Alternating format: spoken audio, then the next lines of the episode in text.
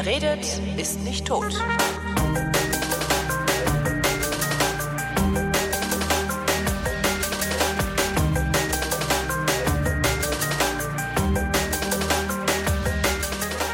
Ich bin Holger Klein und ich äh, rede spontan mit Thomas Frickel, ähm, Autor, Regisseur, Produzent äh, von mittlerweile zweien meiner Lieblingsfilme. Der eine heißt Deckname Dennis, ähm, worin ein ähm, scheinbarer äh, amerikanischer Journalist äh, in die Abgründe... Nein, nein, da muss ich gleich widersprechen. Oh. Äh, Dennis ist nicht scheinbar und er heißt übrigens auch Dennis Mascarenhas, das ist sein Klarname.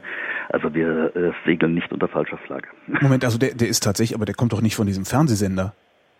Also den äh, DDC TV, doch, ist ein, ist ein, äh, sagen wir mal, es ist ein Versuch gewesen, äh, deutschsprachige Programme für deutschsprachige äh, Amerikaner zu machen. Äh, dieser Versuch ist leider inzwischen äh, zu einem Stillstand gekommen, weil das nicht finanzierbar war. Irgendwann hat die Bush-Regierung dann die Lizenzen für äh, die Einspeisung in Kabelnetze so angehoben, dass die erstmal aufgehört haben. Und außer der Homepage gibt es da jetzt nicht mehr viel. Also, ähm, das heißt, ähm, die, die Legende, die ihr da aufbaut, um die Geschichten zu erzählen, also um den Leuten, die ihr interviewt, die Geschichte von einem amerikanischen Fernsehjournalisten zu erzählen, ist noch nicht mal eine Legende. Nee, nee, also Dennis ist äh, Amerikaner und äh, ja, das äh, wäre natürlich auch fatal, wenn wir da äh, den Leuten irgendwelche Geschichten erzählen würden, die nicht stimmen, denn ähm, das ist ja zum Teil grenzwertig, ne, wie sich die Menschen offenbaren. Und äh, das muss schon alles Hand und Fuß haben. Und dadurch, dass er Amerikaner ist, hat er natürlich die Möglichkeit, äh, Dinge zu erfahren, die einem deutschen Journalisten wahrscheinlich verschwiegen würden.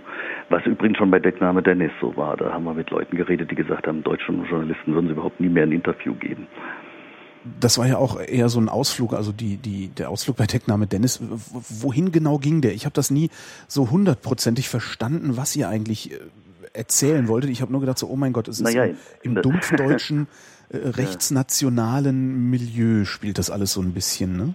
Ja, das ist ja immer so ein Extrakt, was ich dann äh, zusammengestellt habe aus den ganzen Interviews, äh, deren es ja viel, viel mehr gibt als äh, dann in so einem kompletten Film von 90 Minuten Länge. Denn in Deckname Dennis ist es ein bisschen länger, Mundverschwörung ein bisschen kürzer als 90 Minuten. Ähm, da kann man keineswegs alles bringen, weil die Menschen würden, glaube ich, überfordert und irgendwann schreiend aus dem Kino laufen.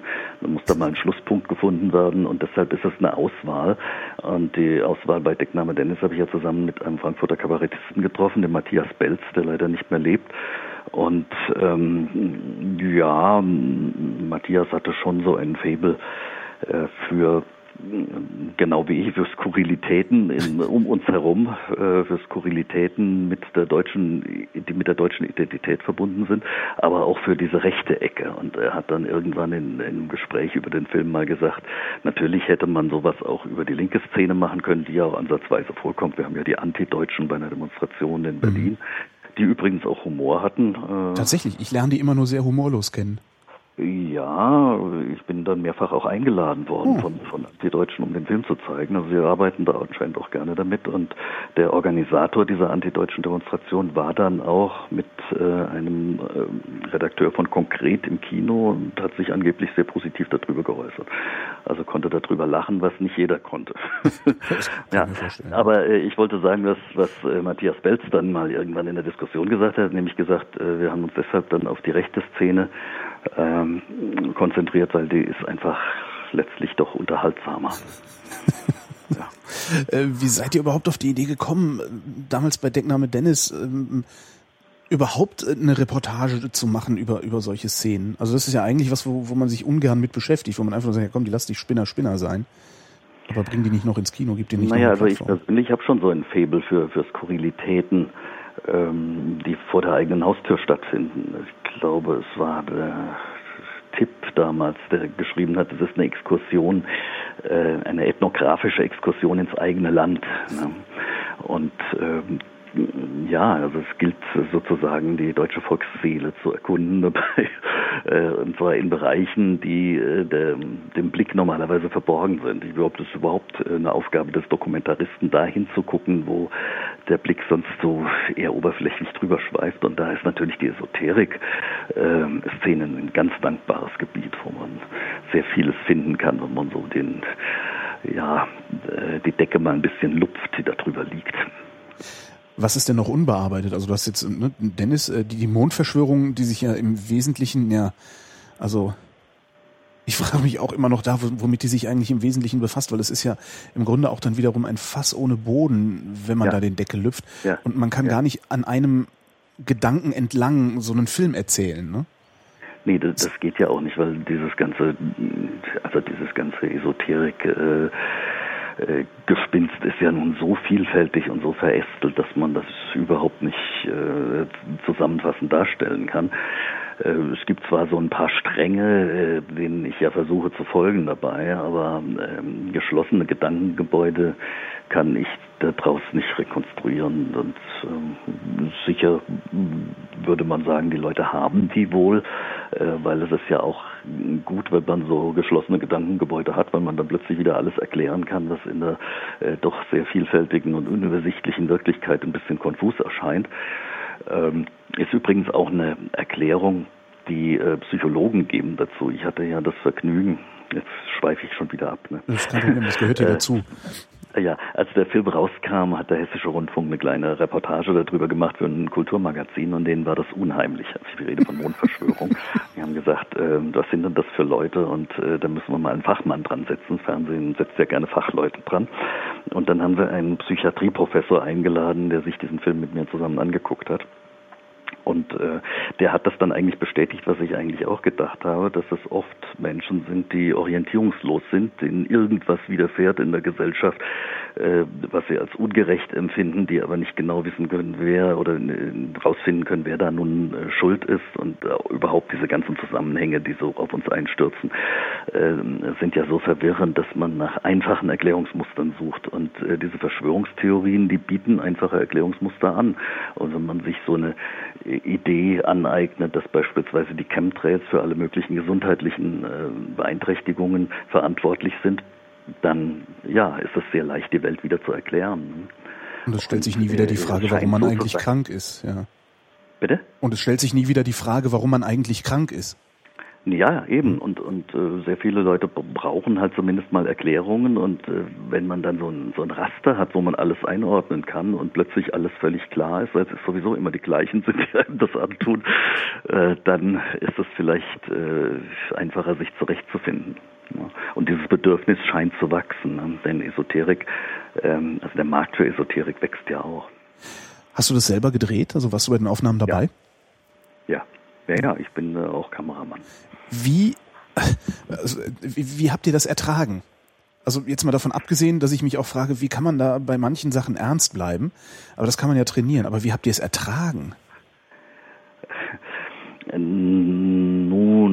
Also es ist ja nicht so, dass äh, wir völlig unvorbereitet in diese Situation reingegangen sind. Alle Leute, die im Film erscheinen, äh, sind ja publizistisch sehr aktiv. Die haben entweder Bücher geschrieben, denn man neigt dazu, dann das Ganze in äh, Form von Büchern abzusondern, oder sie schreiben ins Internet und zwar da seitenweise, sodass man äh, sich da ganz gut vorbereiten kann.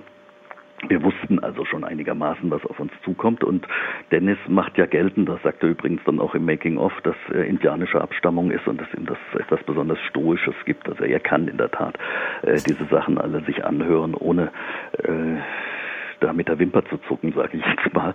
Stimmt ja auch. Und ähm, ja, ich selbst hatte den großen Vorteil, dass ich ab und zu mal rausgehen konnte, unter dem Vorwand Filme zu wechseln und da durchschnaufen konnte muss ich natürlich auch vorstellen, dass die Interviews jetzt nicht wie im Film auf drei Minuten verdichtet mhm. waren. Das ist eher so die, die, die Herangehensweise des Fernsehens, dass die sich irgendwo breit machen und sagen, so jetzt haben Sie zwei Minuten und 30 Sekunden Zeit, Ihr Anliegen darzustellen, sondern diese Gespräche, die wir auch aufgenommen haben, oft auch in äh, großer Länge aufgenommen haben, haben mal zwei Stunden, drei Stunden gedauert, manchmal sogar noch länger. Ach, die sind noch länger als auf der auf der Extras DVD. Ja, auch das Ach, sind je. wiederum nur Ausschnitte, weil dann hätte ich vier DVDs machen müssen. Ja, hättest du mal. ja, also das hätte mir gar niemand mehr bezahlt. Also ja, aus der jetzigen äh, DVD-Produktion sind ja immer noch 5000 Euro ungedeckt. Und das liegt übrigens daran, dass äh, das ja alles noch analog aufgenommen wurde, weil die äh, Amerikaner haben damals HD-Qualität ähm, verlangt, also High Definition.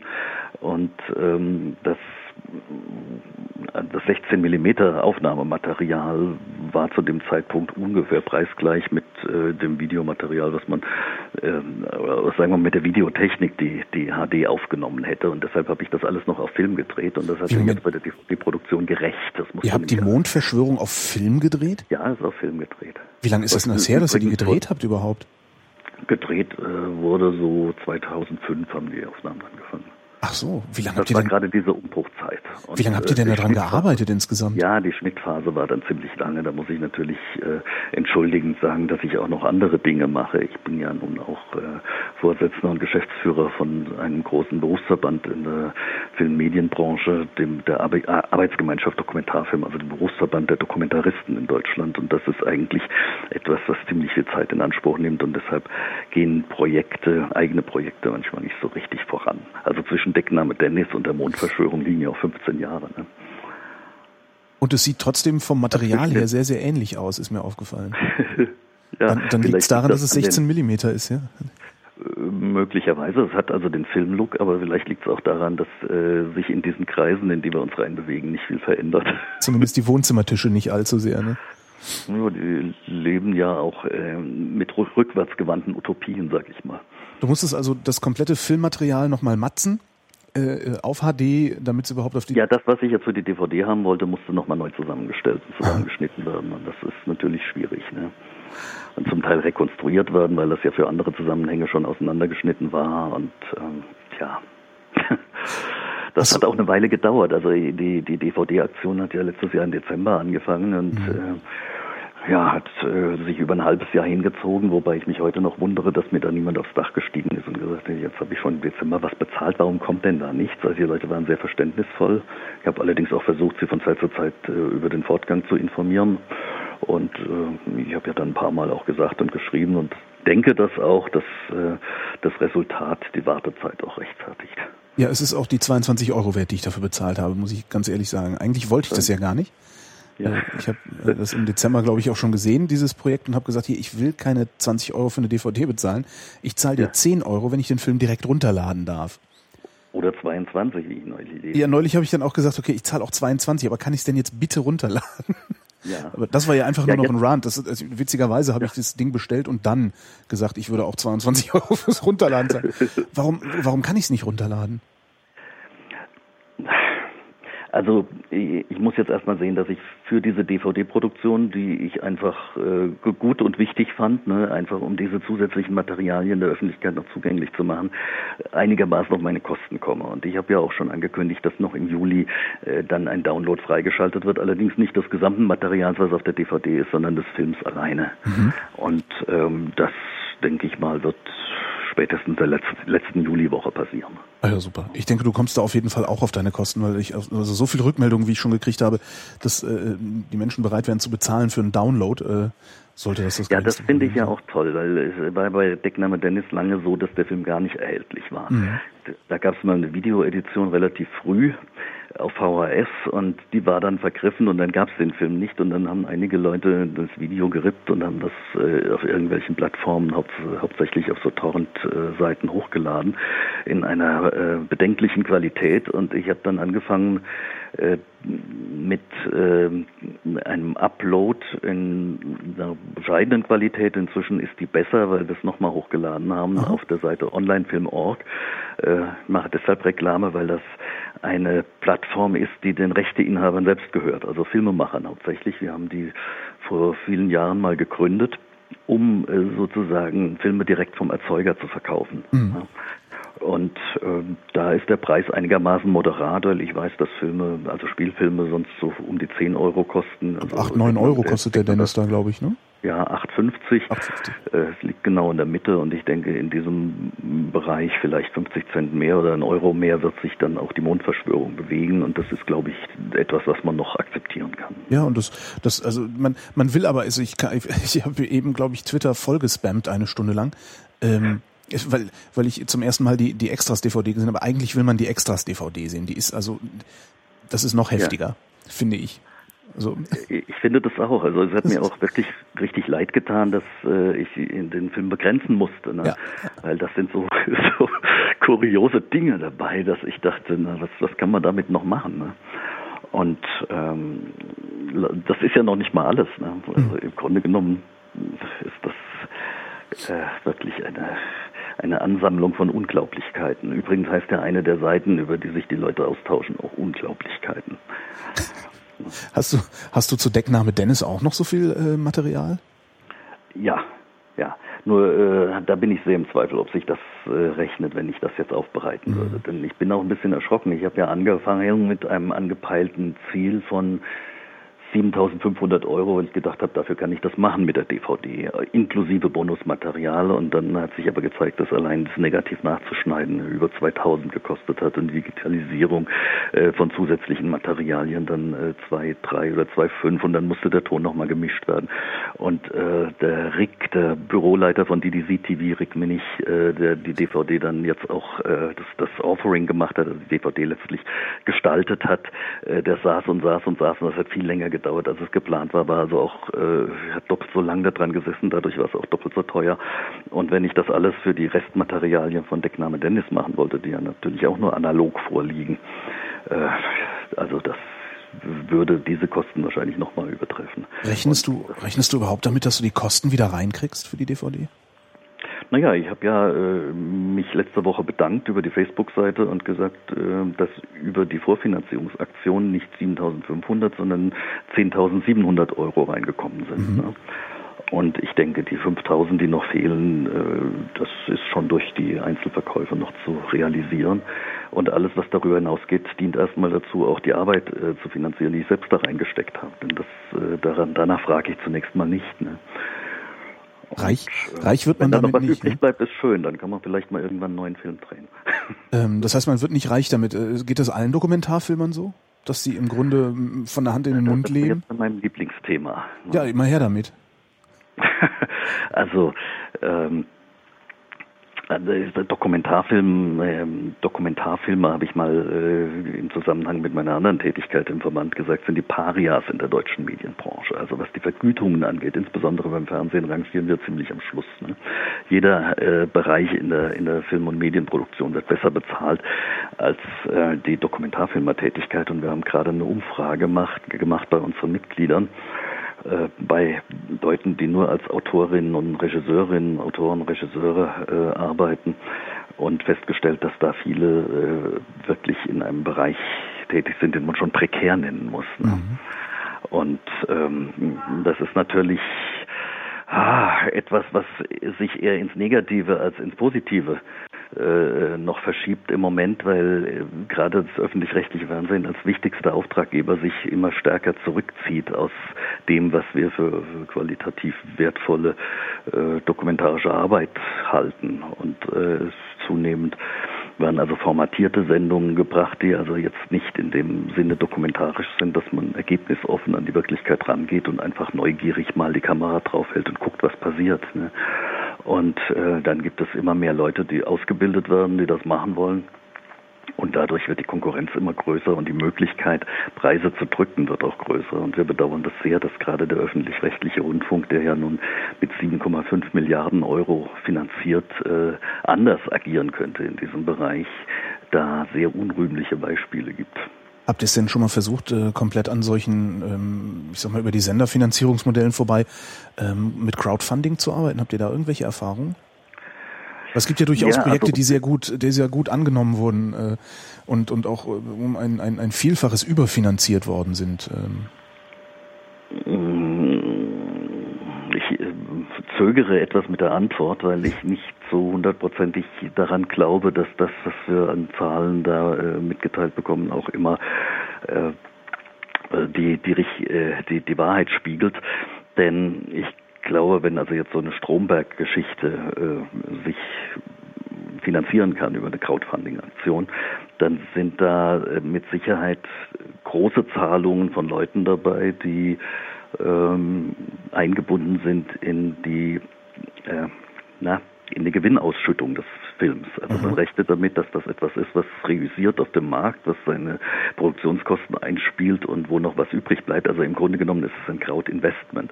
Über Crowdfunding äh, so eine Geschichte zu machen, also wirklich auf der Spendenbasis, äh, da bin ich mir nicht ganz sicher, ob das ein Zukunftsmodell ist, weil Filme machen ist halt sehr teuer. Ne? Und was, was kostet denn so eine Minute? Gibt es da irgendwelche Anhaltswerte?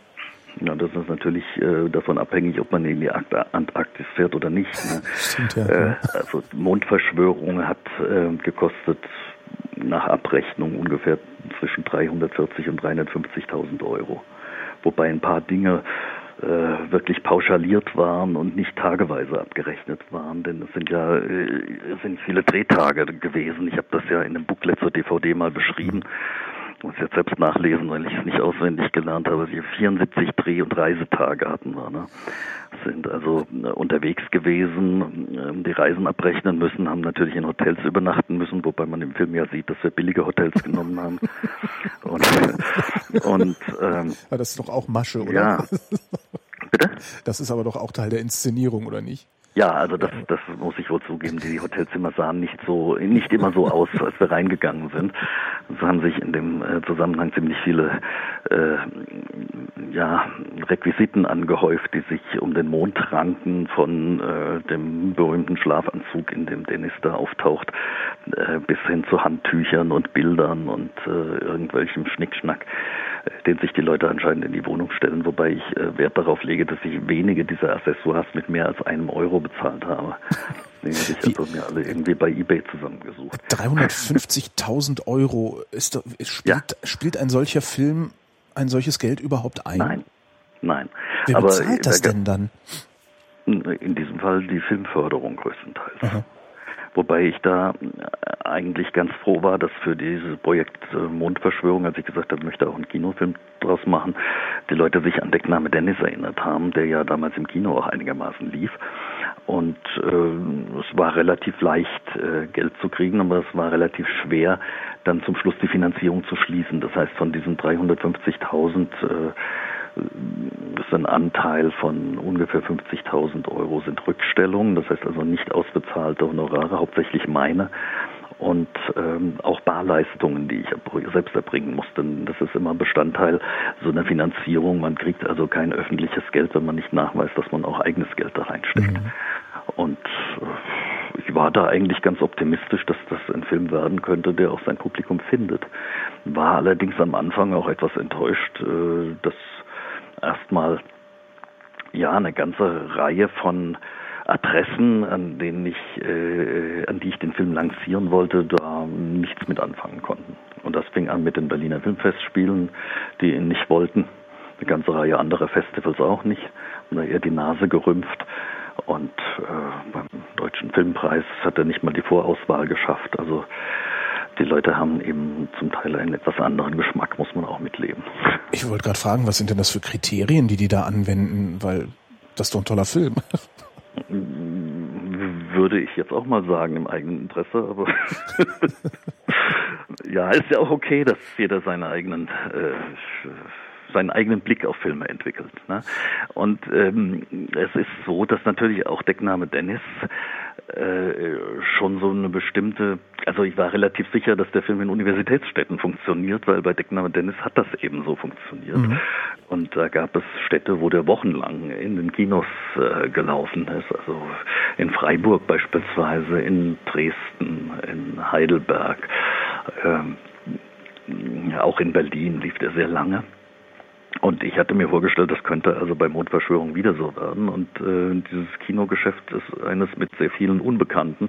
Und die Situation hat sich seit Dennis in diesen 15 Jahren, seit also Deckname Dennis in den Kinos war, doch ziemlich geändert, was mir auch nicht so klar war. Äh, beispielsweise sind viele der Programmkinos abgerückt, äh, davon Filme wirklich äh, wochenweise als Komplettprogramm zu zeigen also, sondern äh, es ist so, dass er mal Freitag, Samstag, Sonntag in der 15 Uhr Schiene erscheint mhm. und dann ähm, in der nächsten Woche zwei Tage um 18 Uhr und dann mal wieder um 21 Uhr. Und das ist natürlich für Leute, die den Film sehen wollen, relativ schwer, sich das immer rauszusuchen. Mhm. Die Kinobesitzer meinen, das funktioniert. Dadurch kriegen sie mehr äh, Durchsatz. Also sie, im Grunde genommen spielen sie so ziemlich alles, was interessant ist, aber äh, sehr vieles halt weitgehend auch unter Ausschluss der Öffentlichkeit. Und ähm, mein Pech war damals, als der Film gestartet ist, dass es die Osterwoche 2011 war, als es plötzlich warm wurde und die Leute nicht ins Kino, sondern in die Biergärten gegangen sind. Mhm. Und ähm, das ist natürlich deprimierend, wenn die Kinos dann halb voll sind und die Leute dann nachher sagen, ach, das war aber toll und trotzdem wird der Film dann nach einer Woche wieder abgesetzt, weil eben äh, die, die Zuschauerzahlen nicht erreicht. Dazu kommt noch, dass äh, letzten Endes ich mit so einem kleinen Film auch mit wenigen Kopien an den Start gegangen bin, äh, regional äh, gestartet bin. Ähm, also erstmal im Norden Deutschlands. Wie viele Kopien waren das? Na, 35 Millimeter Kopien, also die Digitalisierung kam danach, mhm. waren es äh, sieben und okay. dann hatte ich schon auch ein paar digitale Kopien äh, für Kinos, die eben damit ausgestattet sind, sodass also nie mehr als acht, neun oder zehn Kinos den Film gleichzeitig gespielt haben, mhm. was dazu geführt hat, dass äh, die Zahlen, die der Film pro Woche erreicht hat, nicht gereicht haben, um in die offizielle Statistik aufzusteigen. Und dadurch haben die Kinobesitzer auch nicht gesehen, dass, äh, dass, dass es dafür ein Interesse gibt weil das ja auch durch die Art, wie er programmiert war. Also Berlin beispielsweise in den Kant-Kinos lief er in, diese, in diesen heißen Tagen vor Ostern äh, 2011 um 18 Uhr, ja. ja nee. Da waren die Besucherzahlen einstellig. Ja. Und äh, das ärgert äh, mich natürlich, weil so eine Kinokopie kostet auch ziemlich viel Geld. Und äh, dann wird die äh, verschrammt und verkratzt und ähm, ja, unansehnlich und letzten Endes hat es nichts gebracht naja. Jetzt hast du das Internet. Das, jetzt hast du das Internet. Das ist ja dann doch, glaube ich, ein, ein, relativ neuer Vertriebskanal, auch vor allen Dingen ein relativ neuer Kanal, um Aufmerksamkeit zu erzeugen. Spürst du das? Auf jeden Fall, ja. Ich bin ja da auch noch ein Lernender, weil ich ähm, mich da langsam vortaste und bin also wirklich äh, fast erschlagen gewesen von der Resonanz, die diese, dieser Aufruf, äh, die DVD vorzufinanzieren, gebracht hat. Habe ich mir so nicht vorgestellt. Ich habe ja auch nichts dafür getan, außer dass ich das auf die Homepage mondverschwörung.de gesetzt habe und noch auf, auf die Facebook-Seite, die es parallel gibt für den Film. Ne? Mhm. Und ich habe jetzt niemanden angesprochen, ja auch euch nicht, macht da jetzt mal Reklame dafür, sondern das also, was machen wir freiwillig, wenn wir es gut finden. Ja. Ja, und das finde ich ja so toll, ne, an dieser, äh, sag ich jetzt mal flapsig Internet-Community, äh, dass sich solche Dinge dann äh, von selbst weitertragen. Ne? Und ähm, ich könnte mir vorstellen, dass da darin durchaus Chancen liegen, auch für die Produktion interessanter Filme. Denn ähm, der Film hat zwar eine Fernsehbeteiligung, aber von diesen von dieser Gesamtfinanzierung, von der ich vorhin gesprochen habe, äh, liegt der Fernsehanteil unter zehn Prozent. Ne? Und das reicht, äh, um den im Fernsehen hinterher ausstrahlen zu dürfen? Also damit kaufen die sich da ein? Ja. Das ist ja lächerlich. Also Mit würde Verlaub. ich auch so sehen, ja. Würde ich auch so sehen, äh, wobei ich natürlich froh bin, dass äh, Dreisat sich wenigstens daran beteiligt hat und der Hessische Rundfunk noch, außer der, der Förderung, die da drin steckt. Ähm, denn ohne diese Finanzierungsanteile wäre es natürlich noch schwieriger gewesen, die Lücke zu schließen. Aber äh, nur ist eine Fernsehsendelizenz für Dreisat auch nicht so werthaltig wie eine für das erste Programm beispielsweise, die an sowas ja gar nicht rangehen würden. Warum würden die eigentlich an sowas gar nicht rangehen? Weil es ihr eigenes Publikum ja, weil, ist? Weil sie feige sind. Mhm. Ja. Was muss man, was muss man denen denn verkaufen? Also ich meine, das hat sich ja beispielsweise schon gezeigt ähm, bei bei dem Michael Moore Film Fahrenheit 9/11. Der ist ja nicht in der ARD, die sich ja immer so viel äh, zugute hält auf ihre Dokumentar äh, Dokumentarfilmkompetenz gezeigt worden, sondern bei Pro 7. Ne? Und zwar dort zur besten Sendezeit an einem Samstagabend, wenn ich mich recht erinnere, mit dem höchsten Marktanteil, der an diesem Tag erreicht worden ist von allen äh, Programmen, so dass äh, diese diese Mehr, die ja immer uns entgegengehalten wird, dass Dokumentarfilm kein Publikum findet, ja auch widerlegt worden ist. Nur weiß ich nicht, ob das, was ich mache, äh, wirklich Massen attrahieren könnte. Dazu ist es, glaube ich, noch zu randständig, aber ich glaube, dass das das potenzielle Publikum für, für solche Filme größer ist als das, was ich äh, über meine bescheidenen Kanäle erreichen kann. Und da hilft das Internet schon enorm dabei. Ja, das potenzielle Publikum für solche Live-Filme ist vermutlich im Internet und lässt sich äh, vermutlich übers Internet am besten versorgen, auch mit solchen Filmen, weil du letztendlich dann eben, es ist also diese Longtail-Idee ja, auch, äh, du bist halt, du hast halt keine Zeitbeschränkung, äh, du, du kannst halt warten. Ne? Das, das Ding wird sich in einem Jahr immer noch jemand kaufen, höchstwahrscheinlich. Äh, da bin ich ja auch ganz verblüfft, dass das Deckname Dennis, mhm. äh, ein Film, wie gesagt, der, der 15 Jahre alt ist inzwischen, der ist äh, 2000, nein Quatsch, jetzt komme ich selbst durcheinander, äh, 1995 ist der äh, mhm. entstanden. Damals 50 Jahre nach Kriegsende sollte es, weil wir vorhin darüber gesprochen hatten, was, was äh, ist eigentlich die Linie dabei, soll das so eine Bestandsaufnahme sein, äh, lässt sich mit den Deutschen eben 50 Jahre nach Kriegsende in der Weltpolitik irgendwas anfangen. Mhm. Und äh, das Ergebnis, äh, zu dem Dennis damals gekommen ist, war ernüchternd. Und äh, wenn er jetzt mit dem Abstand von zehn Jahren, also 2005 haben wir ja mit den Dreharbeiten von der Mondverschwörung äh, beziehungsweise mit den mit den neuen Reportagen angefangen und äh, bei der Mondverschwörung ist halt die übergeordnete Idee, dass ähm, wir einfach mit dem Abstand von zehn Jahren mal gucken, wie sich das alles entwickelt hat. Äh, die äh, die These, mit der wir an den ersten Film gegangen sind, war ja äh, dieses Ost-West, äh, dieser Ost-West-Gegensatz, der die Gesellschaft über lange Zeit einigermaßen stabilisiert hat, ist weg. Äh, die Gesellschaft zerbröselt in ganz viele Kleingruppen, die sich alle äh, bis aufs Messer bekämpfen. Und ähm, deshalb kämpfen dort die Autofahrer gegen die Radfahrer und äh, die Männer gegen die Frauen. Und äh, eine, ein Bereich, der also bei den, bei den Outtakes zu Deckname Dennis gelandet ist, war, dass die Metzger auch gegen die Vegetarier kämpfen. Mhm. Und ähm, dann mit äh, dem weiteren Abstand von zehn Jahren sah es dann so aus, dass auch diese, diese kleinen Gruppen, die immer noch so eine politische Ambition hatten, äh, allmählich am Verschwinden sind und stattdessen gibt es also so einen erkennbaren Trend in die Innerlichkeit und man neigt dazu, jetzt erstmal zu schauen, dass man sich selbst vervollkommnet und hofft, dass dann über die, über das Arbeiten an äh, der eigenen Person dann sich vielleicht auch die Gesellschaft verändert, was natürlich ein äh, sehr elitärer Ansatz ist. Ja, und das nutzt ja vor allen Dingen alles auch gar nichts wegen der, äh, äh wegen der Plutonium, äh, wegen dem Plutonium-Imperium ähm, und den ja. Chemtrails, nicht? Ja, äh, naja gut, das kommt jetzt darauf an, auf welche Seite man sich schlägt, weil das ist ja ein apokalyptisches Weltbild, was dahinter steht. Es gibt Gut und Böse, also man kann sich auch so vorstellen wie im Western, da gibt es den Guten und den Bösen.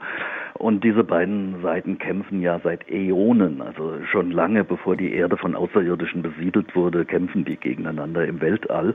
Und dann haben sie sich die Erde gekrallt, um dort diesen Kampf fortzusetzen. Ne? Und äh, jetzt gibt es verschiedene Synonyme. Man könnte das Plutonium-Imperium äh, gleichsetzen mit den Amerikanern, aber man kann es auch mit den Reptoiden, also diesen äh, Drachenwesen, die im Inneren der Erde rumwuseln, gleichsetzen oder ähm, mit den, äh, also mit bestimmten Außerirdischen, äh, die äh, eben auf der negativen Seite zu verorten sind. Und dann gibt es die mit Aldebaran verbündeten Guten, die jetzt wiederum mit dem Germanentum in Kontakt stehen und die versuchen, die Welt zu retten. Und ähm, ja, wenn man eben so ein einfach gestricktes Weltbild hat, dann kann man alles einordnen. Und äh, äh zu der negativen Seite gehört selbstverständlich noch das Weltjudentum, also die jüdische Weltverschwörung. Auch das zieht sich ja als roter Faden durch ja. diesen ganzen. Ich wollte ich wollte gerade fragen, weil es ja auch, also gerade so Esoterik und Verschwörungstheorien sind ja auch eins meiner Hobbys. Ähm, und ich habe, ich habe immer wieder das, das, das kommt immer wieder, da läuft es darauf hinaus. Also am Ende war es immer der Jude ist ja. mir aufgefallen. Äh, ist ja. dir das auch aufgefallen oder oder natürlich? ja, ja. Also, also das ja, der, der ganze Film geht ja eigentlich immer in die gleiche Richtung und ob man das jetzt Plutonium Imperium oder Judentum nennt, dadurch, dass Dennis eben sich Zeit nimmt für die Interviews und auch nachfragt, kommt das ja dann auch irgendwann. Ne? Mhm. Auch bei dem Herrn, der die Teufelssymbole auf dem Personalausweis sieht, der redet dann auch herum und sagt, das sind die Zionisten. Ne? Und ähm, das steht äh, synonym in der Tat. Und äh, da äh, ist erschreckend, äh, dass eben offenbar Feindbilder, die wir schon lange überwunden geglaubt haben, immer noch virulent sind. Mhm. Und ähm, das geht also ziemlich weit in die Gesellschaft rein, ne, dieser Antisemitismus. Der sich da äußert. Und ähm, weil ich ab und zu in den Diskussionen dann auch nach der Relevanz gefragt werde von diesen ganzen Geschichten, ähm, dann verweise ich darauf, dass der Börsenverein des deutschen Buchhandels ja immer mal zur Buchmesse so Statistiken rausgibt, was so die Themenkomplexe der äh, Buchneuveröffentlichungen in Deutschland sind. Ja. Und äh, da war in der Zeit, als der Film entstanden ist, äh, eine Zahl veröffentlicht, dass ungefähr 20 Prozent, also ein Fünftel der Buchneuerscheinungen in Deutschland im engeren oder weiteren Sinne esoterische Inhalte transportieren. Und parallel dazu liest man dann äh, von äh, Leuten, die sich professionell mit diesem Zeug beschäftigen, von irgendwelchen äh, Informationsstellen oder Jugendschutzbehörden, äh, dass die Tendenz äh, latent oder manifest antidemokratischer, antisemitischer Inhalte in dieser Flut esoterischer Literatur auch zunimmt. Ne? Mhm. Und das ist ja kein Wunder, weil äh, eine der, der Kernideen, auf die man immer wieder stößt, ähm, ist ja die Theosophie der Frau Blavatsky mit den sieben Wurzelrassen äh, in diesem Gedankengebäude rangieren, also die Arier als die am höchsten entwickelte Stufe der Menschheitsgeschichte ganz oben und dann kommen eben Atlanter und, und Lemurianer so als äh, weniger entwickelte äh, äh Stufen und äh, diese Idee von den sieben Wurzelrassen, die findet sich ja wieder beispielsweise in der Anthroposophie äh, mhm. bei Herrn Steiner, aber sie findet sich dann auch in der Ariosophie, also in der Guido von List Gesellschaft, die sich dann entwickelt hat in diese in diese Friel-Gesellschaft mit diesem mit diesem äh, Unfug mit den Flugscheiben. Ja, ja ist, die haben sogar ihre eigene Antriebsenergie, die Vril-Energie.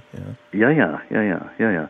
Und und äh, das wiederum funktioniert ja natürlich nur, weil sie mit Aldebaran in Kontakt stehen und da diese Hochtechnologie gelernt haben. Ja, irgendwo Wobei mussten die, die Nazis ja auch hin, also die guten Nazis, die bösen. Äh, die sind hier im Krieg gefallen. Also das ist so, das, das, wo, worüber ich, äh, ich glaube, initial mal mit diesem Gedankengut in, in Berührung gekommen ist, schon viele Jahre her.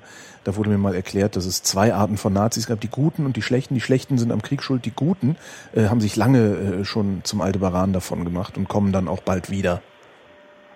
Das ist ja auch eine ziemlich alte äh, Erklärung. Ne? Ja. Also Hess war ja auch einer der Guten.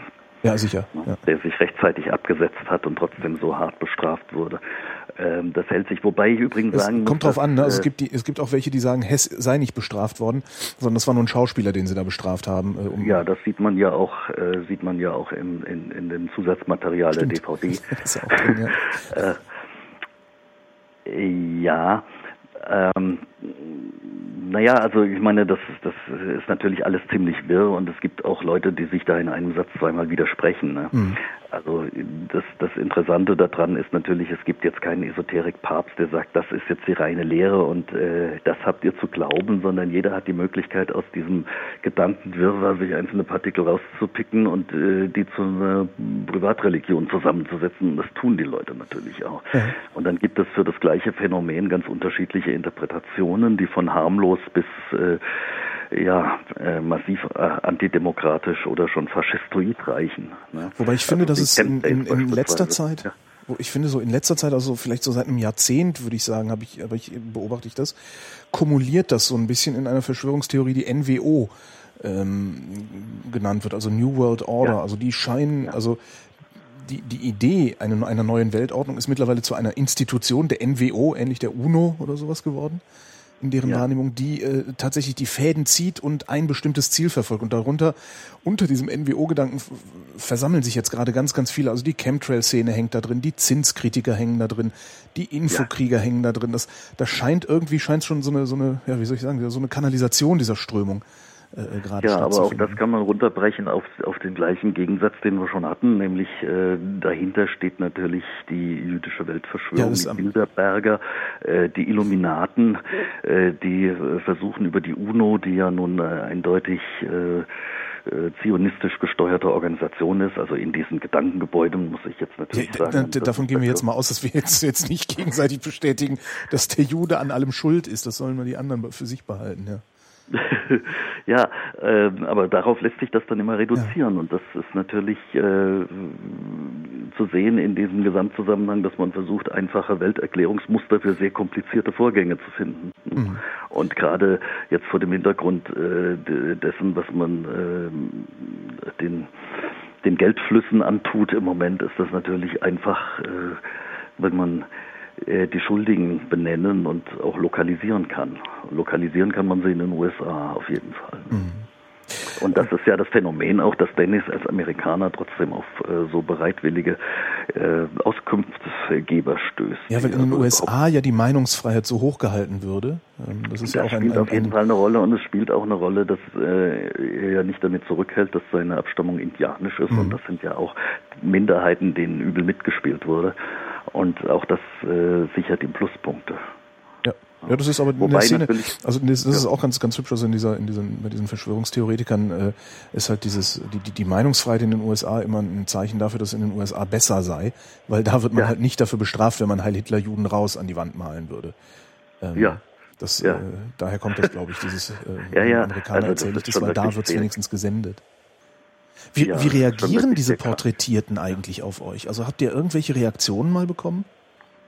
Also ich hatte von dem, äh, es kommt ein Herr vor, der in Berlin äh, zum, zum Umweltdezernat geht und die Chemtrails anzeigt. Ja. Herr Petersen, äh, der auch äh, aktiv ist, weil er in seinem Schaufenster hat so ein kleines äh, Radio-Fernsehgeschäft äh, publiziert er auch äh, Informationen über Chemtrails und stellt seine Bilder aus, um die Bevölkerung wachzurütteln. Und äh, der hatte mich angerufen, weil er hatte von dem Film gehört und hat sich das auch angeguckt im Kino und war ganz begeistert, äh, dass er jetzt endlich die Möglichkeit hat, äh, diese Geschichte mal an die Öffentlichkeit zu bringen. Denn diese Leute waren ja natürlich auch äh, beschnitten in ihrer Möglichkeit, sich ähm, ja, an die Öffentlichkeit zu wenden. Man nimmt sie ja nicht richtig ernst.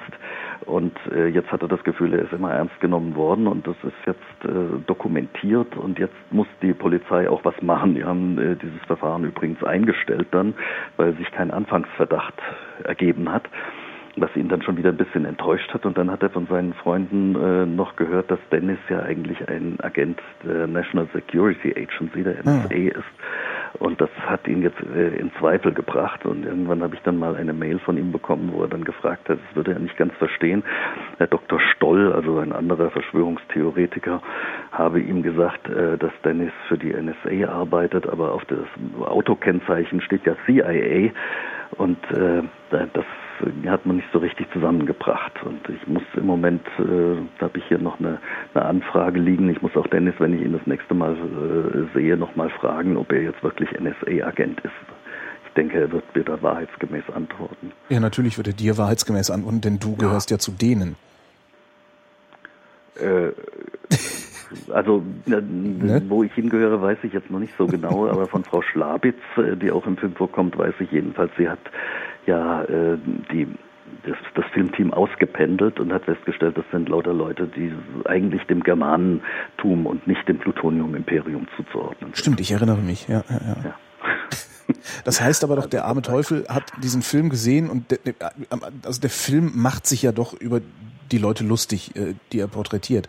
Und er hat nicht gemerkt, dass er eigentlich zum Gespött wird über diesen Film. Also das dementiere ich ja immer, dass der Film sich äh, über die Leute lustig macht. Stimmt, ich, ich glaube, Dennis äh, durch seine Fähigkeit zuzuhören und auch sich darauf einzulassen, äh, ist er erstmal ein neutraler Ansprechpartner, äh, der das ohne zu werten entgegennimmt. Er versucht ja auch nicht jetzt vor laufender Kamera, und das ist vielleicht auch der Unterschied zu deutschen Journalisten, die Leute zu widerlegen und ihnen dazu, äh, darzulegen, dass sie sich auf einem Irrweg befinden, sondern er hört sich das alles an, sagt aha und interessant und äh, stellt Fragen, äh, die signalisieren, dass ähm, er das zunächst mal für möglich hält. Ja. Und, Entschuldigung, ähm, ich muss gerade schon wieder lachen, weil er, eben auch wirklich, ja, die Fragen, die er stellt, sind auch manchmal so absurd. Ja. Also, äh, ja, das ist ja bei Grunde, Deckname Dennis auch schon so. Ja, das, da, da war es aber nicht ganz also, so schlimm. Da, ich fand es bei der Mondverschwörung ja, doch, halt so schlimm. Bei Deckname Dennis gibt es eine Szene, wo ich gedacht habe, jetzt, jetzt äh, sind die Dreharbeiten beendet, wo er bei dem äh, Treffen des Coburger Konvents, also bei diesen korporierten Studenten, dann sagt, wenn sie heute Abend ihren Fackelzug nehmen, was verbrennen sie denn da? Ja. Äh, aber äh, ich meine, dadurch, dass er Amerikaner ist, wissen die Leute natürlich, er kann es eigentlich so genau wissen. Er kann mhm. sich da die ein oder andere Frage mal erlauben, die äh, ein deutscher Journalist so nicht stellen könnte. Ne? Und ähm, das ist schon zum Teil kurios, aber wie gesagt, er lässt sich darauf ein und äh, auch der Zusammenschnitt ist zwar pointiert, das heißt, ich versuche natürlich diese einzelnen Sequenzen irgendwie mit einer Pointe zu beenden, ja, die mhm. dann auch die Absurdität vielleicht nochmal deutlich macht. Aber der Schnitt greift ja jetzt äh, nicht in dem Sinne ein, dass da irgendwelche Sachen aus dem Zusammenhang gerissen werden oder Sinn entstellt werden. Äh, sie werden ein bisschen verkürzt, aber das wird jeder, der sich auf äh, ein Interview einlässt, verstehen, weil die Medien können das nicht in voller Länge bringen. Aber ähm, ich habe mal gesagt, übrigens auch schon bei Deckname Dennis gesagt, jeder, der das sieht und beteiligt ist, wird sagen, ja, was ich äh, mitzuteilen hatte, das ist im Großen und Ganzen richtig wiedergegeben und äh, eben nicht aus dem Zusammenhang gerissen oder mir ist nicht, äh, nichts in den Mund gelegt worden, was ich nie gesagt habe. Aber eins verstehe ich nicht, warum muss ich mit lauter so merkwürdigen Leuten in einem Film zusammen auftreten? Cleverer ja. Trick. Ähm. Ja, ich glaube, nein, ich glaube auch wirklich, dass das die Reaktion ist, weil es gibt ja die, den Mechanismus der selektiven Wahrnehmung. Das mhm. heißt, man wird zunächst mal das überprüfen, äh, was einen selbst betrifft. Und ähm, nun ist es ja so, dass äh, das, was da komprimiert wiedergegeben wird, von diesen Leuten auch nicht nur gesagt wird, sondern auch geschrieben wurde. Das heißt, kann man ja alles auch nachlesen. ja. Was, was ist das nächste, womit du dich äh, in dieser Weise befassen wollen würdest? Oh, das ist geheim. Das ist tatsächlich, aber du hast was, äh, wie man so schön sagt, bei uns in den Medien in der Pipeline, ja? Ich, äh, sagen wir mal so, ich habe verschiedene Ideen. Bei mir braucht das immer relativ lang, bis sich diese Ideen umsetzen. Ähm, ich habe ja, äh, schon vorhin gesagt, dass ich zwischen äh, Deckname Dennis und der Mondverschwörung zwar auch andere Dinge gemacht habe, zum Beispiel einen Film über äh, das Goethe-Jahr 1999 auch so einen Versuch, sich der Wirklichkeit mit Mitteln der, der Realsatire anzunähern. Der ist allerdings vielleicht wegen des Themas Goethe nicht so beachtet worden. Gibt's den ähm, irgendwo zum Download? Bitte? Gibt's den irgendwo zum Download? Ja, ja, den gibt's auf Onlinefilm.org auch. Ja, okay. Ähm, ja, aber ähm, wie gesagt, das ist jetzt kein kein äh, Thema, was äh, der absolute Renner ist und es bleibt auch so ein bisschen harmlos im Vergleich zu dem zu den äh, Dingen, die ja wirklich in dieses äh, politisch rechte Spektrum auch reingehen und ganz bewusst äh, dort äh, die Türen aufstoßen, wo es auch ein bisschen wehtut. Ne? Mhm. Und ähm, was ich sagen will, ist, dass ich immer relativ lange brauche für die Vorbereitung und äh, dann für die Umsetzung auch nochmal aufgrund äh, der Dinge, die ich ja vorhin schon erwähnt habe. Von irgendwas musst du ja auch leben. Ne? Ja. Bitte? Von irgendwas musst du ja auch leben. Äh, Richtig, ja, ja. Ich muss ja zwischendurch auch mal Geld verdienen und mit Filmen ist das äh, schwer möglich jedenfalls mit solchen Filmen. Vielleicht ähm, mag das gelingen, wenn man die Erwartungen des Fernsehens äh, viel besser bedient, als ich das tue. Mehr Hitler, Und, meinst du? ja, obwohl Hitler kommt ja vor, ne? also jetzt nicht persönlich. Ja, und, aber äh, Hitler ist 40. Bild, aber, aber er schwebt ja über allem. Mhm. Nee, ich meine, also wenn man, ich glaube, mit Hitler-Dokus kann man im Fernsehen immer noch ganz gut punkten. Also ich habe das Gefühl, dass immer, wenn ich das Fernsehen einschalte und eine Doku läuft, ist es ja. mit Hitler. Ja, ja, ja. Ja, das gibt immer mal so Wellen, aber mhm. das ist natürlich so, dass dieser ganze Unfug mit der Absetzung in die Antarktis und Neuschwabenland auf diesen Private Channels auch äh, auch, auch die deutschen Flugscheiben, ne, dass das da äh, Gegenstand äh, angeblich seriöser Dokumentationen ist, ne, und dass man versucht, da in irgendwelchen Archiven irgendwelche Belege zu finden, äh, das ist ziemlich absurd. Übrigens kommt im Film ja auch eine Bildzeitungsüberschrift vor, ließ Hitler heimlich UFOs bauen. Da merkt man ja auch, wer diese, diesen Bereich mit befeuert. Ne. Mhm. Und ähm, wenn man sich die Private Channels anschaut, auch in Deutschland, äh, wie häufig da esoterische Themen vorkommen, wie häufig irgendwelche Leute mit Grenzerfahrungen äh, berichten. Ähm, die Bildzeitung hatte vor, eine Reihe zu machen äh, über Reinkarnation, wo sie schon einen bedeutenden deutschen Re äh, Rückführungstherapeuten unter Vertrag genommen hat, bis dann herauskam, äh, dass der mal ein Buch geschrieben hat, in dem er den Holocaust als äh, ja, wie soll ich sagen, äh, in, Ach, ist in das der- Relation gesetzt hat zu dem Karma-Gesetz. Der kommt jetzt äh, bei den Outtakes vor, ja. Ja, das ist äh, ge- gerechte Strafe, weil in einem alten Leben irgendwie mal was angerichtet wurde, ne? So diese, diese Idee Ja, steht ja, dahinter. ja, ja, ja. Also das ganz ist ja die das Grundidee, Grundidee dieses Karma-Gedankens, Mhm. dass man immer wieder geboren wird und abbüßen muss, was man in früheren Leben verfehlt hat. Und so hat er den Holocaust äh, eben äh, auf Verfehlungen der Leute, die da umgekommen sind, äh, interpretiert. Und das fanden dann einige nicht mehr lustig. Übrigens auch äh, eine der Redakteurinnen dieses Films nicht. Und deshalb ist das mit eine Szene, wo wir gesagt haben, also da wird es dann bedenklich, weil äh, ich nicht mich ich mich nicht unbedingt berufen fühle, den Leuten, die da jetzt vor der Kamera äh, sitzen oder stehen, äh, weitere Gerichtsverhandlungen einzu, einzuhandeln. Mhm. Das äh, mögen dann andere tun, aber ich möchte mich da auch nicht zum Erfüllungsgehilfen der Staatsanwaltschaft machen. Hast du, hast du sie denn tatsächlich manchmal bremsen müssen? Naja, also so, die Leute waren ja äh, sich bewusst, dass äh, das aufgezeichnet wird und jeder, der heute sich vor die Kamera stellt und setzt und da irgendwas sagt, weiß natürlich, dass das dann nicht auf irgendeinen Bereich beschränkt sein kann im Zeitalter des Internet. Das heißt, auch was für die USA erstmal gefilmt ist, äh, kann natürlich in Deutschland auch gezeigt werden. Ja. Und von daher wussten die wohl alle, was, äh, was sie sagen. Und ähm, einige haben das ja auch äh, betont, indem, indem sie dann darauf hingewiesen haben, wie zum Beispiel der Herr Müller, der ja schon mal äh, ein Verfahren bekommen hat äh, gegen, wegen Volksverhetzung und dem man dann bescheinigt hat, dass er eine, Ver- einen unter Verfolgungswahn leidet. Und das hat ihm wiederum den Freibrief gegeben, äh, dass er in Zukunft und äh, jetzt schon alles, alle diese Dinge verbreiten kann, ohne dass ihm was passiert. Ne? Welcher Also war das? diese- wer- War das der mit dem Sieg das Heil ist der, der schon? überall Juden sieht und sagt, es gibt keine deutschen Politiker. Ah, der, sind alles Juden und er rekonstruiert das aus den Namen der Leute. Und Ja, genau, also der sein Pech ist, ja, sein Pech ist, dass auch der Name Müller äh, nach seiner Meinung jedenfalls ein jüdischer Name ist. Das heißt, er selbst äh, ist jüdischer Abstammung, er leidet darunter und trotzdem äh, fühlt er sich verpflichtet, äh, da zu warnen. Und das tut er so, dass er diesen Mist in alle möglichen Gästebücher, die er im Internet erreichen kann, schreibt. Und auf seiner Homepage ist er stolz darauf, wie viele zigtausend Einträge er schon gemacht hat, um dieses Phänomen der kassarischen Durchsetzung von Deutschland äh, zu publizieren. Und dann findet sich das in Gästebüchern von harmlosen Sportvereinen und so weiter. Und die haben dann immer Ärger, bis sie das wieder rauskriegen. Und ähm, ja, das geschieht also alles äh, unter dem Schutz äh, seines Verfolgungswahns. Ne? Und es passiert dann manchmal, dass äh, diesen Leuten dann auch bei einer äh, Hausdurchsuchung der Computer beschlagnahmt wird und dann sammeln sie, dass sie mal wieder einen neuen kriegen und das fortsetzen können. Also Bist du, das ist bist sehr du schwer, sehr schwer in den Griff zu kriegen, dieses Ziel. Ja, in der Tat. Bist du irgendwann während der Recherche oder während der Dreharbeiten zu dem Film äh, mal Gefahr gelaufen, von einzelnen Aspekten auch so eingesaugt zu werden und, einzelne Aspekte davon plausibel gefunden zu haben? Ich glaube nicht, nee. Also so richtig plausibel nicht, weil ähm, ich schon mit einem mit ja mit mit so einer skeptischen Grundhaltung an vieles rangehe. Ähm, Ich nenne das Grütze-Detektor übrigens, äh, was ich da habe. Also ich erkenne, ich erkenne immer sehr gut, wenn jemand Grütze redet.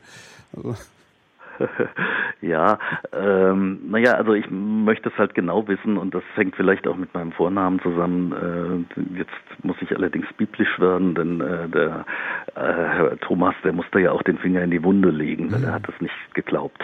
Ja. So, und wenn ich den Finger in die Wunde lege, passiert allerdings auch nicht so besonders viel. und ähm, was mich aber interessiert als Dokumentarist, äh, ist eine andere, äh, ist ein anderer Aspekt. Also es ist ja so, wir stellen die Kamera auf und äh, schalten die ein und dann meinen wir, dass das, was vor der Kamera passiert, Wirklichkeit ist. Ja. Und jetzt äh, stelle ich auch einmal fest, es gibt Leute, die leben in einer ganz anderen Wirklichkeit. Das heißt, äh, die reden ganz normal, so äh, ja, als würden sie zu unserer Gesellschaft dazugehören und plötzlich äh, klickt irgendein Schalter rum und sie sind in einer Parallelwelt, äh, wo sie kaum noch erreichbar sind und äh, haben eine ganz andere Vorstellung von Realität. Und äh, das finde ich erstmal als Gedankenspiel ganz interessant, ja, dass es diese Parallelwelt geben könnte. Und äh, von dieser Faszination der Möglichkeit einer Parallelwelt leben ja auch große Hollywood-Filme. Ne? Aber ähm, das heißt ja nicht, dass man das übernehmen muss, um Gottes Willen. Das äh, hoffe ich dann, dass das auch den Leuten, die sich diesen Film anschauen, nicht passiert. Das, äh, wir, wir arbeiten ja, das ist natürlich, ist, ist natürlich, ja, ist natürlich die Frage, ne? inwieweit kann sowas affirmativ wirken? Und äh, da habe ich auch schon bei Deckname Dennis äh, mich angelegt, zum Beispiel mit der Filmbewertungsstelle, die immer diese wunderbaren Prädikate vergibt, wertvoll mhm. oder besonders wertvoll. Die haben dem äh, ersten Film das Prädikat verweigert und haben gesagt, das ist ja ein absolutes Zerrbild unserer Gesellschaft und was passiert, wenn das im Ausland gezeigt wird? Was kriegen die Leute denn für ein Deutschlandbild? Äh, meine Erfahrungen sind grundsätzlich andere. Ich habe eigentlich kaum jemanden getroffen, äh, der nicht verstanden hätte, dass das natürlich eine satirische äh, Überzeichnung dessen ist, was bei uns passiert. Aber wenn man in einen Zerspiegel schaut, sieht man ja manchmal besondere Merkmale, die deutlicher hervortreten, also bei einem ganz normalen Spiegel zu sehen wären. Ne? Und ich glaube, das ist die Chance, die so ein Film hat, dass man einfach ja, äh, bestimmte möglicherweise äh, im Alltag gar nicht besonders auffällige Dinge einfach so deutlich hervortreten lässt, dass es einen Anlass gibt, sich mal darüber zu unterhalten. Und ich habe im Begleitblatt, äh, also in, in, in dem Booklet zu der DVD ja geschrieben, ähm, das alles geht ja so lange gut und man kann so lange darüber lachen und das für irgendwelche abseitigen Dinge halten, bis sowas passiert wie letztes Jahr in Utøya in Norwegen. Mhm. Ne? Dass jemand, der diesen Verfolgungswahn hat, wirklich anfängt zu schießen. Ja. Und äh, im Grunde genommen das Weltbild viel, vieler Leute, die da am Schluss des, des Films Mondverschwörung auftreten, äh, ist wahrscheinlich von äh, dieser subjektiv empfundenen Bedrohung dieses Attentäters äh, von Utøya nicht, nicht so weit entfernt. Ne? Äh, wie die das letztlich umsetzen und was die damit machen, das äh, ist vielleicht sehr unterschiedlich, ja. Und äh, ich hoffe, dass die alle harmlos bleiben das ich und dass man weiterhin über sie lachen kann, ja. Mhm. Aber äh, ausgeschlossen ist das ja nicht. Ne? Na, ich und wundere äh, mich ist ja schon mal schief gegangen zwischen Also, 33 und 45, Genau. dass solche Irren an die, an die Regierung kamen. Und ich wundere mich auch Und da muss man natürlich, wirklich, Moment, jetzt, ja. ich wundere ja, mich bisweilen wirklich sehr darüber, dass nicht mehr passiert. Also das ist, Ja. was passiert, ist schon zu viel. Also Utøya ist schon zu viel. Aber Ja. dass nicht noch mehr passiert, äh, finde ich manchmal sehr irritierend. Ähm, und ich frage mich, wie, wie, wie schaffen wir das, die, diese Leute doch so sehr in der Zivilisation zu halten noch?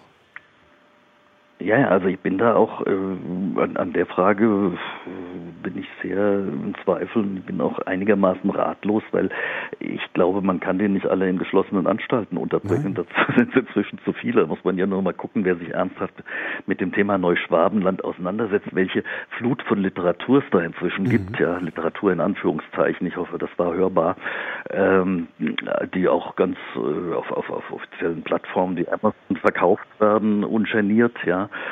Äh, äh, das wird also ständig befeuert und ich glaube, für einen Teil der Rechten ist das sowas wie eine innere Emigration, dass man sich in diese Vision flüchtet, die am Schluss des Films ja auch von einem Sänger äh, äh, nochmal zusammengefasst wird in einem, in einem Song, den er gemacht hat mit dem Titel Neuschwabenland. Ne?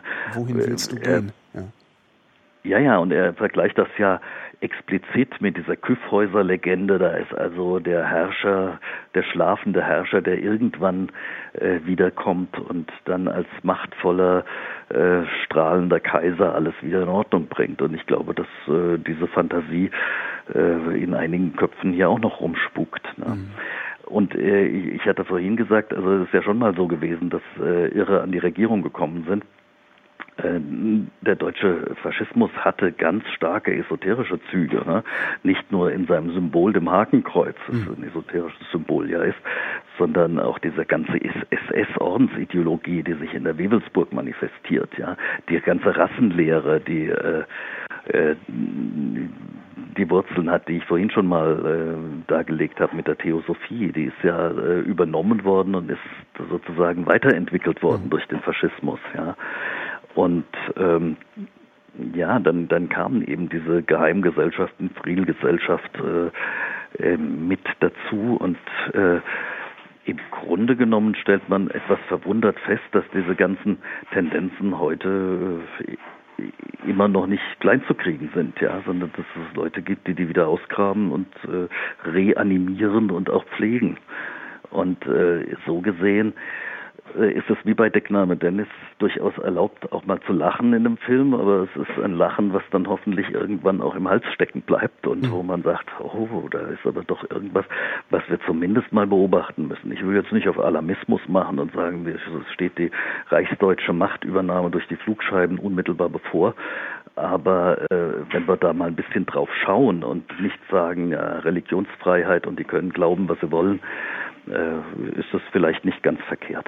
Ja, ich finde immer wichtig, auch darüber zu lachen, weil es, weil es letztendlich äh, klar, ja auch ja. tatsächlich Witzfiguren sind, mit denen wir es zu tun haben. Na. Und ähm, ja. ich denke immer, die, die, die bestmögliche äh, oder die beste Möglichkeit dafür Aufklärung zu sorgen, auch für spontan Aufklärung und nachhaltig ja. Aufklärung zu sorgen, ist, sich darüber zu amüsieren. Einfach zu sagen, das, ist, das ist lustig, das ist nicht ernst zu nehmen. Und in dem Moment, wo sich und, der und, Gedanke äh, auch verbreitet, ähm, haben wir dann solche Sachen, wie wir mal in Leipzig erlebt haben, wo dann die NPD-Demonstration mit Luftschlangen begleitet und mit Konfetti beworfen wurde.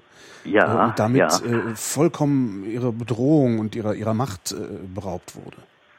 Ja, ja. Also im Schluss von Deckname Dennis gibt's ja so eine NPD-Veranstaltung, wo so 30 äh, Rechte aufmarschieren in Karlstadt, in der Kleinstadt am Main und äh, dort für oder gegen irgendwas demonstrieren und äh, eine schlechte Lautsprecheranlage dabei haben, dass sich die Stimme fast überschlägt. Ja, also es ist im Grunde genommen eine armselige und komische Veranstaltung. Und auf der anderen Seite sind aber dann nicht äh, 30, sondern vielleicht 300 oder vielleicht auch äh, 900 Demonstranten, die ein äh, Höllenspektakel äh, veranstalten und ja und äh, sozusagen da ein Gegen Part äh, bilden und das hat so ein so ein äh, so was rituelles ne? Mhm.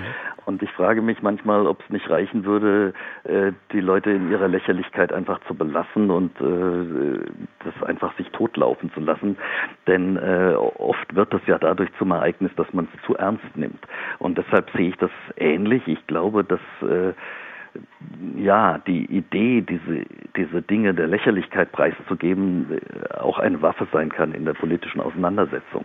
Und da äh, finde ich zurück zu dem Thema eines Kurzfilms, den ich mal gedreht habe, zu einem historischen Ereignis, das so gut wie vergessen ist. Und äh, zwar datiert das zurück in das Jahr äh, 1932 als die Eiserne Front, eine sozialdemokratische antifaschistische Bewegung, versucht hat, äh, systematisch und äh, gesteuert von äh, Carlo Mierendorf, dem äh, sozialdemokratischen Reichstagsabgeordneten und einem Wissenschaftler, der in Heidelberg tätig war, ein exilierter Russe, der mit Pavlov zusammengearbeitet hat, ein Herr Tschachotin. Äh, die haben versucht, ähm, eine ja, eine Kampagne zu starten gegen den Faschismus, indem sie äh, versucht haben, mithilfe junger Arbeiter, die in der Eisernen Front organisiert waren, dem Reichsbanner Schwarz-Rot-Gold organisiert waren, den, die Faschisten lächerlich zu machen. Die haben also ähm, damals politkarnevalistische Umzüge veranstaltet, wo also Leute in Landestracht aufgetreten sind, hatten so Mistgabeln geschultert. Auf jeder Mistgabel steckte ein Hakenkreuz. Oder sie haben mit Klebezetteln gearbeitet. Da stand dann drauf, jedes Ding an seinen Ort, das Hakenkreuz auf den Abort. Mhm. Das haben sie dann in den Städten irgendwo angeklebt und die Leute haben gelacht. Und äh, dann haben sie bei den Wahlen, die es 32 gab, äh, versucht, das wissenschaftlich zu begleiten und haben festgestellt, dass überall dort, wo diese Kampagnen liefen, äh, die ähm, äh, die Nationalsozialisten in die Defensive gekommen sind und äh, auch zurückgedrängt wurden, was die Stimmenanteile anging. Das heißt, äh, sie haben praktisch nachgewiesen, dass es möglich ist, dadurch, dass man solche Bewegungen lächerlich macht, sie auch äh, in die Defensive zu drängen und äh, ja, sie klein zu halten. Dass das letzten Endes nicht erfolgreich war, wissen wir alle, ja. Aber es ist eine Methode, die, äh, an die man sich vielleicht auch mal zurückerinnern kann. Ja. Thomas Frickel, vielen Dank für das Gespräch. Ja, bitteschön. Gerne wieder. Und ich bin Holger Klein und danke euch für die Aufmerksamkeit.